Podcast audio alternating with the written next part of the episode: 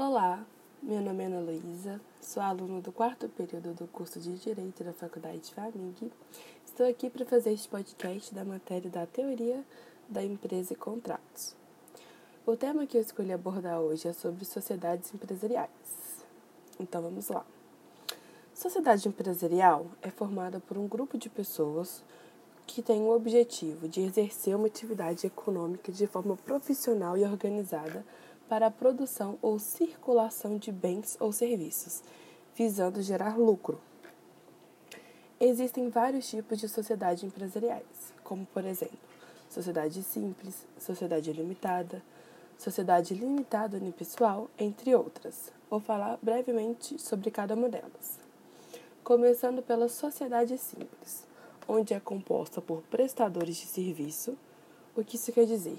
Que os próprios sócios exercem as atividades da empresa. Ela deve ser registrada no cartório e registro civil de pessoas jurídicas. A sociedade limitada é criada através de investimento de cada sócio na formação do capital social.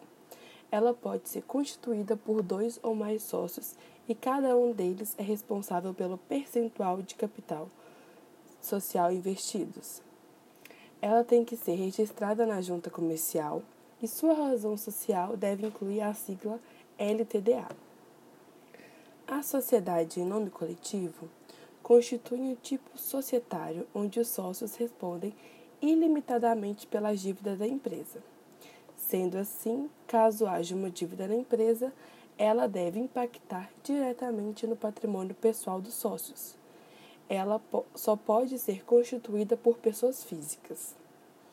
A sociedade em comandita simples é constituída da utilização limitada. Ela é composta por comanditários e comanditados, onde os comanditários não fazem parte do quadro administrativo da empresa, enquanto os comanditados podem assumir funções dentro da organização. A sociedade comandita por ações tem seu capital dividido por cotas, sendo que somente os sócios administradores, denominados diretores, possuem responsabilidades ilimitadas. A sociedade anônima é a mais comum no Brasil, tem como objetivo o acúmulo de capital e é composta por dois ou mais sócios, tendo o capital social da empresa distribuído através de cotas. A sociedade cooperativa pode ser dividida por três categorias: singulares, onde são formadas apenas por pessoas físicas, as federações cooperativas, que são compostas pelo menos por três sociedades cooperativas, e as confederações de cooperativas, que são compostas por três ou mais federações cooperativas.